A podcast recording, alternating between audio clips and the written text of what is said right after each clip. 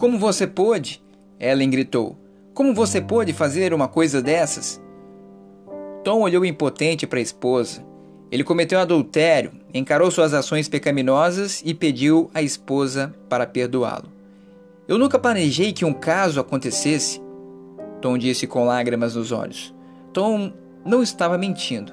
Ele sabia que havia feito algumas escolhas erradas, mas não tinha previsto as consequências dessas ações. Depois de quase uma hora de alegações, ele disse uma coisa que ajudou Ellen a começar a entender e finalmente a perdoar. Fui infiel a você antes mesmo de cometer adultério. Ele disse que ambos estavam muito ocupados para passar tempo juntos, sua atitude crítica, a falta de resposta emocional dela, a falta de atenção dela quando ele falava sobre os problemas no escritório.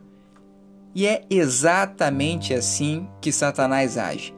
Ele começa por bombardear nossas mentes com padrões astuciosamente criados de irritação, insatisfação, dúvidas, medos e racionalizações. Ele se move devagar e com muito cuidado. Afinal, planos bem elaborados levam tempo. Tom começou a duvidar que Ellen realmente o amasse.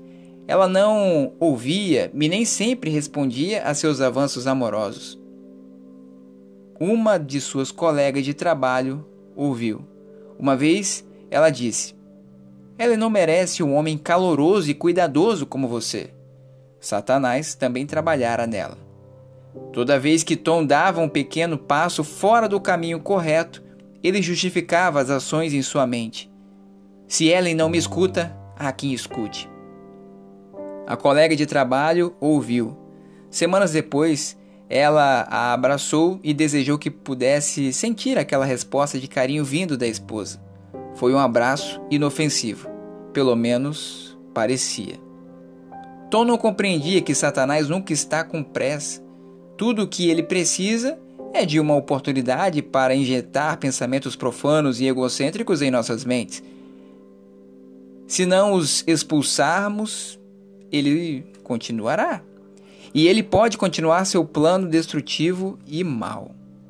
Não devemos permitir que esses pensamentos errados façam morada em nossas mentes, porque as armas da nossa milícia são poderosas em Deus.